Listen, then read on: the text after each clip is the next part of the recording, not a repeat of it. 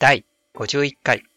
サイバネ放送局、パチパチパチパチ。えー、このラジオは、自分が最近感じたことをボイスメモ代わりに記録していくというラジオの趣旨のラジオです。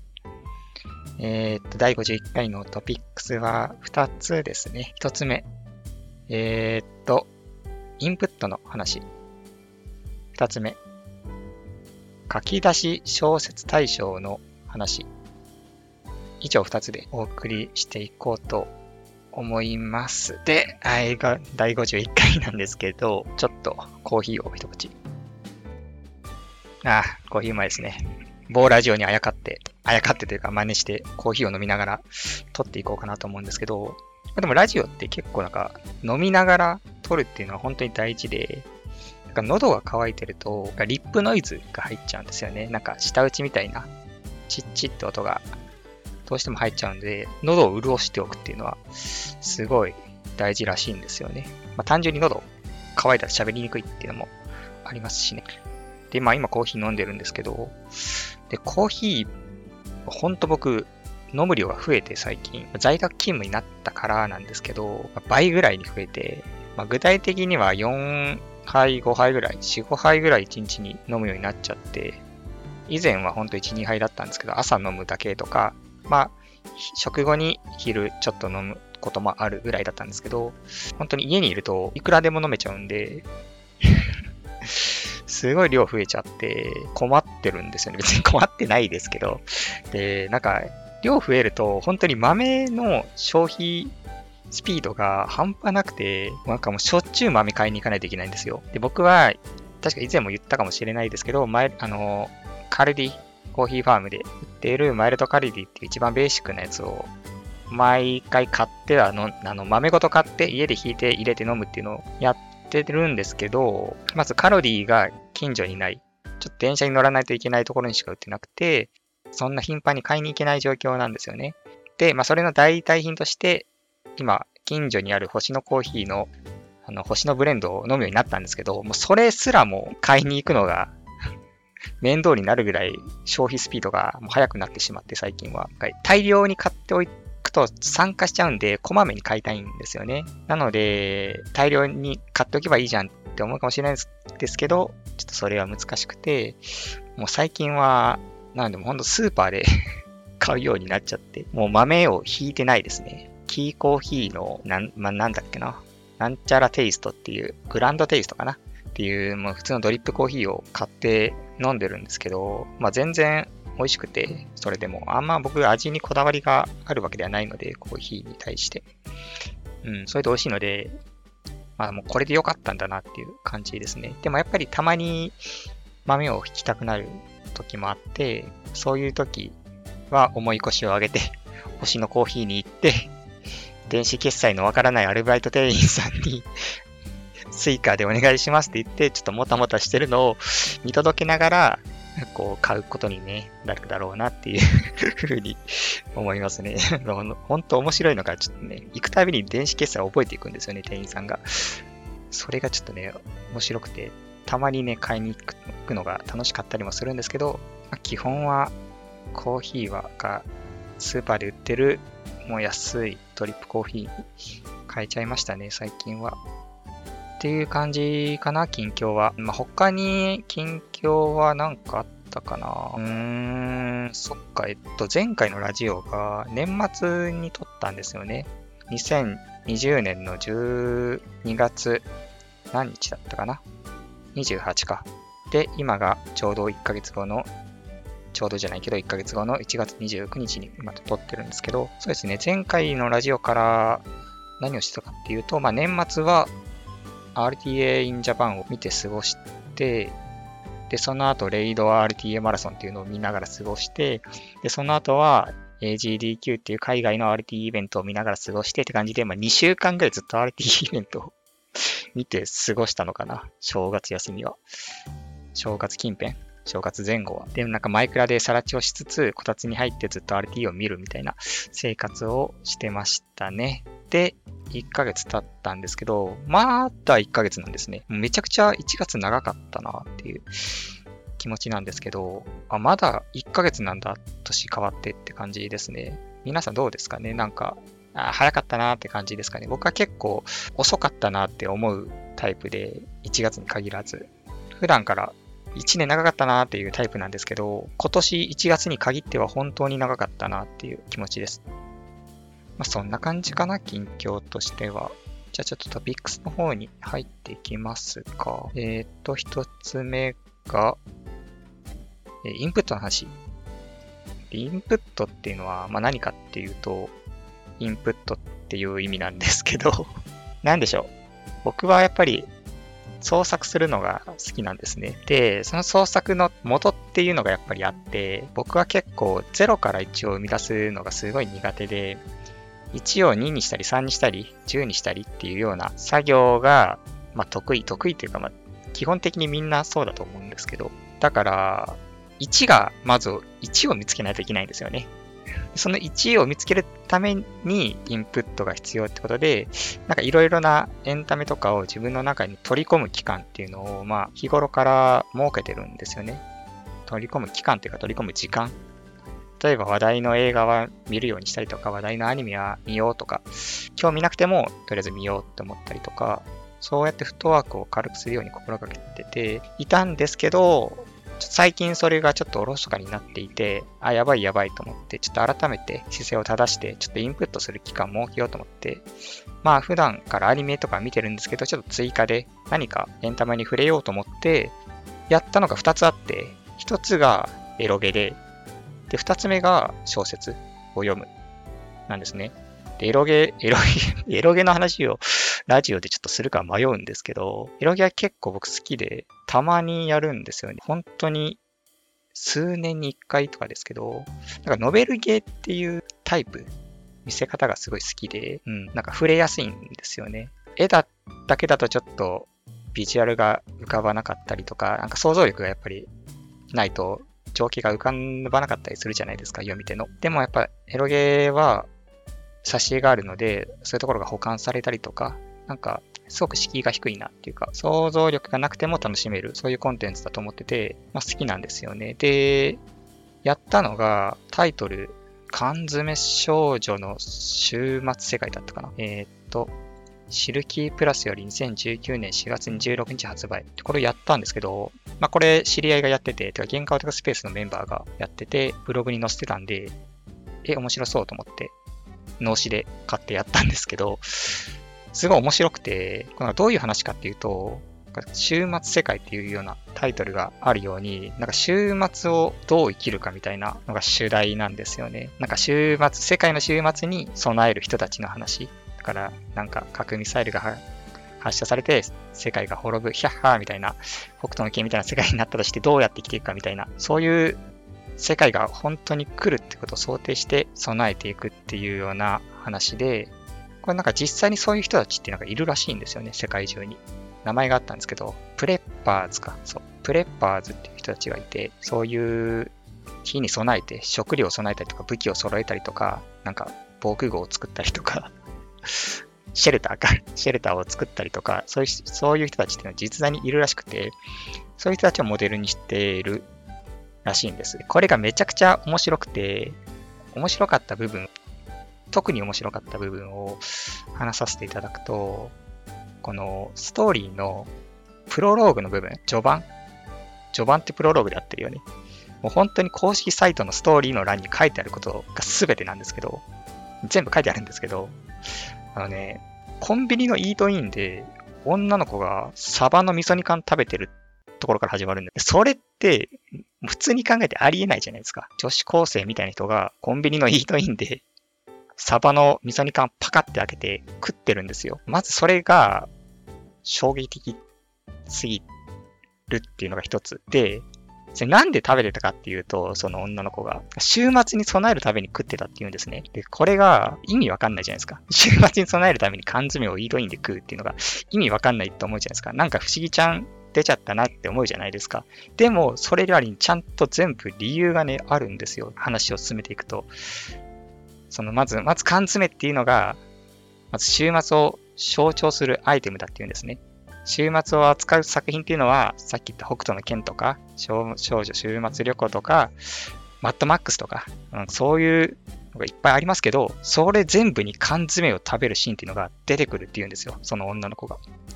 だから私は缶詰を食べるんだっていうふうに言うんですね。じゃあなぜコンビニのイートインなのかっていうと、週末っていうシチュエーションがもうどういう場面か想像ができないから、あらゆる場面にで缶詰を食べれるように想定しておく必要があるっていう話をするんです。だから家じゃなくてコンビニのイートインっていうすごいバチがないところで食べてるんだっていうふうにね、言っていくんですね。そういうふうにして、全部ね、その不思議行動にね、説明がされてるんですよ。で、最後に、いや、私はプレッパーズなんですよ。だからこんなことをしているんですって言って始まるんですね、物語が。その導入部分がなんかむちゃくちゃ金銭に触れて、むちゃくちゃ心をわしづかみにされたんですよ。むちゃくちゃってめっちゃ言ってるな。どんだけむちゃくちゃにされるんだ、俺は。なんかね、全部に理由を用意してる。なんか不思議ちゃんが、なんか変なことやってるな、またこういう頭痛い子か、がヒロインかみたいな感じじゃないんですよね。ちゃんとその、不思議行動すべてに理由付けっていうのがされてて、それがね、すごいいいなって思ったんです。それがなんか、あ、このシナリオ絶対面白いなって思ったんですよ。今後もちゃんと都合の悪いところはぼかさずに説明してくれるゲームなんだろうなっていうふうに、すごい期待が持てて、もう速攻で買ってダウンロード販売のやったんですけど、これすごい面白かったですね。ちょっとエロゲなんで人に勧めにくいんですけど、面白かったです。っていうのがまずインプットの一つ。あと、ノベルゲーもう一個やって、ようこそ、なんだっけな、バーボンハウスへようこそバーボンハウスへようこそですね。これはフリーゲームで無料なんですけど、全年齢版と R18 版があるらしくて、僕は全年齢版をやったんですけど、ちょっとこれも面白かったですね。これは無料なんで、ぜひともすぐにできるんで、ショーノートに貼っておきます。ちょっと缶詰少女の方がショーノートに貼らない方がいいかな。R18 だし。あ、でも入るときに R18 ですけど大丈夫ですかって注意書き多分出ると思うんで大丈夫か。貼っておきます。で、いうのがまず一つ目のインプットで、二つ目が小説。これはもう本当に小説ですね。小説を読もうと思って、基本的に僕文字媒体からインスピレーションを受けることが多くて、だからノベル系と小説なんですけど、小説も最近読んでなくて、もう久々に本を買ったんですよ。で、久々に本を買おうとするとどうなるかっていうと、何買えばいいかわかんないんですよね。やっぱり読んでる時期とかっていうのは、あ、こういうのが読みたいなとか、この作者さんの本良かったから次もこれ読もうとか、そういうなんかやっぱ流れができるんですよね。本を読む順番というか選ぶ基準ができていくんですけど、まっさらな状態からよし本読もうと思うと、何も思い浮かばなくて、どうしようかなって思ってたんですけど、まあちょっと知り合いに、それこそまた全員、喧嘩男スペースのメンバーになんかおすすめないみたいな、話題の本ないっていうふうに聞いたんですね。とりあえず話題作読んどけば、絶対面白いだろうと思って、話題の本ないって聞いたときに、教えてもらった本が、流浪の月っていう小説、なぎらゆうさんが書いた小説ですね。BL 作品を結構主に書いてらっしゃる方らしいんですけど、この流浪の月は BL ではなくて、まあ、一般向けの小説で、本屋大賞20かな、まあ、本屋大賞に選ばれた本ですごい話題の本だということで、あよし、これ読もうと思って、もうその日のうちに買って、その日のうちに読み終わったんですけど、5時間ぐらいかな。300ページぐらいのボリュームで、だいたい5時間。だんだんたんですけど、これもすごい面白くて、ロリコンの話なんですよね。で、ロリコンの話で、誘拐して捕まっちゃうんですよ、主人公が。女の子。で、捕まって、まあ、顔写真とか出ちゃうわけですよ。名前とか。がもう世間にザーって出ちゃって、その世間にその顔写真と名前が出ることの怖さみたいなことが綴られてるような話なんですね。ずっと一生残るよみたいな罪を償って平凡に生きようと思っても過去のその犯罪歴が邪魔をして息苦しいみたいな世間からすごい非難にさらされるみたいなそういう話でなんか明日は我が身というか なんかね結構ねでも救いがある話なんですよ。今言ったあらすじだと結構犯罪犯して最低だな、誘拐とか最低じゃんって思うかもしれないですけど、誘拐にもやっぱり色々な形があるというか、本当に被害者は被害を受けたのかみたいな問題も多いらしくて、一枚はじゃないよと。報道が全てじゃないよみたいなことをがわかる話で、なんかこれを読んで結構救われる人とか多いんだろうなっていうふうに思いましたし、今後自分がそうなる可能性もあるなって自分にちょっと思って、まあなんか自戒になったというか、普通にためになったというか、うん。なんか本屋大賞ってやっぱり結構話題の作品というか、今の社会に合った作家結構選ばれる傾向があるなって僕は思ってるんですけど、個人的に。なんかまさにそんな感じで、今の現代に合った話だったなっていうような感じなので、今おすすめしたいっていうような 感じですね。で、まあこれもすごく自分の中でモチベーションになって、おわ、すごいいい話みたいな、かなり前向きな話で、話自体ちょっと暗い印象を受けたかもしれないですけど、話自体すごい前向きで良かったですね。感じで、小説は他にも読んだんですけど、まあそれは割愛ってことで、この場では省かせていただくんですけど、まあインプットをして今ね、むちゃくちゃやる気がみなぎっているっていう話でしたね。まあ、このインプットをどう咀嚼してアウトプットしていくかっていうのをこれからやっていこうかなっていうふうに今思ってますっていう感じで、まあ、じゃあ2つ目のトピックスに行きますか。えー、書き出し小説大賞の話。えー、っと、書き出し小説大賞、こご存知ですかねもう最新で第206回行われてるらしいんですけど、あの、デイリーポータル Z っていうポータルサイト、すごく有名なポータルサイト、ご存知の方も多いと思うんですけど、そのサイト内で行われているコンペで、小説の書き出しだけを書いて送るっていうようなコンテストなんですよね。で、それが結構頻繁に行われているらしくて、僕は最近知ったんですけど、それを。見てみるとめちゃくちゃ面白くて、何でもいいんですよね。テーマは自由枠があって、何でもいいから書き出しの一文だけ書いて送るっていうような形式で、例えば、これね、午前0時さんの作品。私より背の高いひまわり畑を抜けると、盗賊団のアジトがある。これめっちゃ良くないですか？なんか本当に、この一文だけですごく情景が浮かぶっていうか、あ、どういう話なんだろうっていうか想像がめちゃくちゃ膨らむ。盗賊団のメンバーなのかなとか、なんか、偶然見つけてしまったのかな、このアジトを、みたいな、いろいろな展開が想像できて、なんかね、むちゃくちゃ、さっき言ったインプットの話じゃないですけど、すごくなんかね、モチベーションが上がるというか、ああ、なんか、なんか作りたいっていう気分にさせるような、なんかそういう作品がいっぱいあって、かもう一つ紹介させていただくと、坂上田村麻呂のいとこって人かなこれ名前。読み方合ってるかな？ちょっと違ったらごめんなさい。の人の作品で、ピザを3等分できなかったあいつが政治家になっていた。これもいいですよね。ピザを3等分できなかったあいつが政治家になってたんですよ。やばくないですか？いや、もうこれ不穏でしょ、絶対。不穏、いや、あいつ、不穏なやつが政治家になっちゃった。ん？なんだろう。こいつの政治、心配だなっていう展開なのか、もう、ピザを3等分すらできなかったのに、今では政治家になれるぐらい立派に成長しちゃったんだけど、それに比べて俺はっていう話なのかとか、いろいろこう想像膨らむじゃないですか。で、本当にね、すごいなと思って、書き出し一文だけでこんなにね、妄想できるんだっていうか、一生遊べるわ、これ、と思って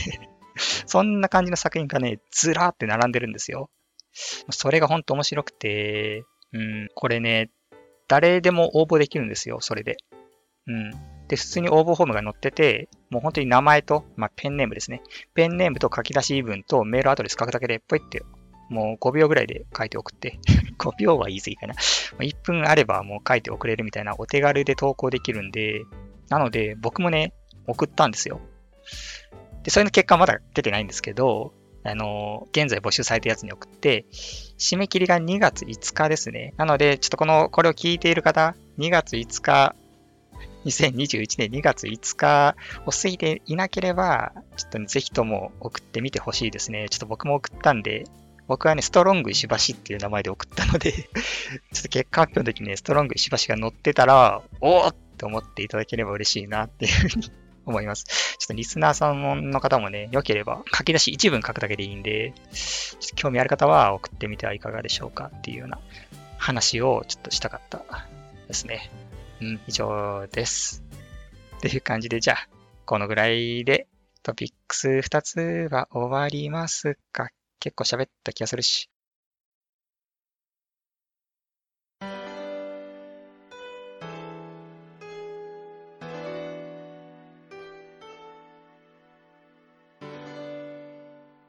はいエンディングです。えっ、ー、と、第51回いかがでしたでしょうか？聞いてくださった方ありがとうございます。あの、インプットの話の続きになるんですけど、なんでそんなインプットをしたかっていうと、なんかね、ノベルゲーをね、作りたいなって思ったんですよ。最近、あの僕、ノベルゲーは過去に小坂さんっていうのを作ったきりだったんで、まあ、練沢の姫とかいうお遊び作品もありますけど、小坂さんっていうビジュアルノベルを2年前 ?3 年前くらいかなに一回作ったことあるんですけど、まあ、それ以来作ってなかったので、なんかね、作りたいな。もう一つそろそろ2作目を作りたいなと思ったんですよ。で、結構、思った理由があって、作りたいと思った理由が。やっぱり、こう、僕普段絵とか描いてますけど、それがなんか何かにつながるものじゃないと、このパッションが続かないな、みたいな。例えば、まあ、それは何でもいいんですけど、絵を描いておしまいだと、だと、なんて言えばいいんだろう。まあ、絵描くの楽しいけど、絵描いて描けましたおしまいだと、なんか物足りなさを感じるというかね。その先何か欲しいって思ったんですよ。まあ、例えばじゃあ、キャラクターデザインって考えるのすごい楽しいんですよ。で、考えるの楽しいんだけど、考えておしまいっってすごく寂しいんですよね。これを何かに活かしたいってやっぱ思うんですよ。だから例えば VTuber デビューするとか、そういうその先の目標があれば、VTuber デビューするためのキャラクターデザインっていう理由ができるので、すごく右が入るというか、そのキャラクターデザインにも。その書き終わった後もそのキャラクターがどんどん生きていくので、より楽しいんですよね。そういう先立つものというか、モチベーションを維持し続けるための理由付けっていうのがあった方が絶対楽しいなと思って絵を描くの。そこで、ノベルゲーに行き着いたんですね、僕は。キャラクター考えたり、背景描いたり、絵描くたりするの楽しいけど、やっぱそれだけでおしまいだと、物足りないから、じゃあこれを全部まとめて、ノベルゲーにしようっていう風に、この最終目標的な大きな目標があると、すごいやる気が出るんですよ。身が入るんですね。なので、ノベルゲいいなと思って、じゃあそのためにやっぱ1を10にしないといけないから、まず1を作らないとねと思って始めたのがインプットなり。まあだから、ノベルゲーやったりとか、小説読んだりとかなんで。で、まあ効果てきめんで、すごくモチベーション上がってるので、今、ちょっとね、作り始めてるんですよ。で、まあ、小坂さんは1週間で作ったんですけど、まあ、今回は1週間で作ろうとか思ってなくて、まあ、ゆっくり自分のペースで作ればいいかなと思っててて、今、もう作り始めてすでに1週間ぐらい経ってるんですけど、キャラクターとか、まあ、シナリオの大枠ぐらいはできてて、まあ、近いうちに広めできるんじゃないかな。今年中には完成させたいかな。時間さえあれば絵はいくらでも描けるんですけど、シナリオになると本当に不慣れで、いくら時間をかけても一行も描けないみたいなことが起こり得るので、ちょっとこればっかりは完成を保証できないんですよ。時間の問題じゃないんで。なんでまあ、完成するかどうかわからないんですけど、最近はちょっとノベルゲー作りを始めて、まあちょっとめちゃくちゃ毎日が楽しいですね、やっぱり。うん、なんか本当にやっぱ創作をする日々っていうのは、生活に彩りを加えるというか、潤いが出るというか、めちゃくちゃ充足感があって、やっぱノベルゲー作るのいいなって思いましたね。うん、ちょうどいいんですよね、ノベルゲーって。作るものとして、絵が程よくあって、シナリオもあって、音楽もあってっていうね。例えば絵と音楽とシナリオがあるものとして、やっぱ映画とかありますけど、アニメとか、そういうのってめちゃくちゃ作るの大変じゃないですか。アニメなんて個人で作れねえし、みたいな。まあ、作ってる人いますけど、ちょっと、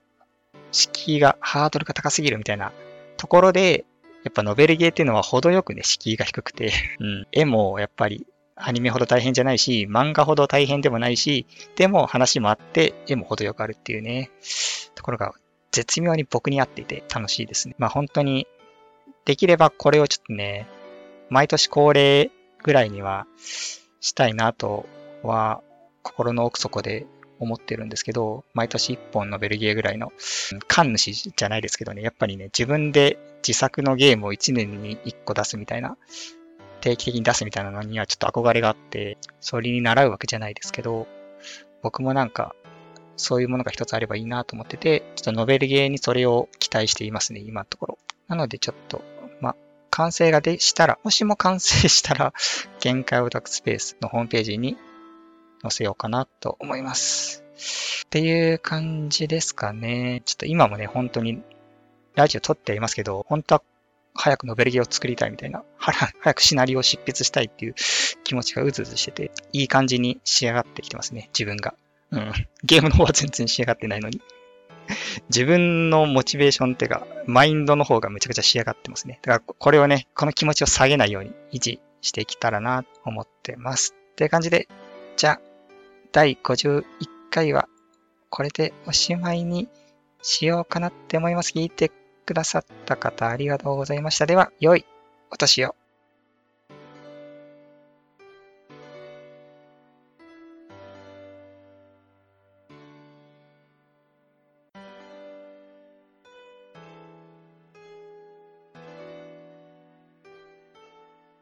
いや、ノベルゲーね、本当にね、楽しくて、でもやっぱネックなのが BGM なんですよね。やっぱり結構自分で全部作りましたっ言いたいじゃないですか。なんかそうなるとやっぱ BGM を自分で作らないといけなくなるんですけど、本当にね、BGM は難しくて、フリーで公開されている自由に使っていいですよって曲いっぱいあるんですけど、今時って。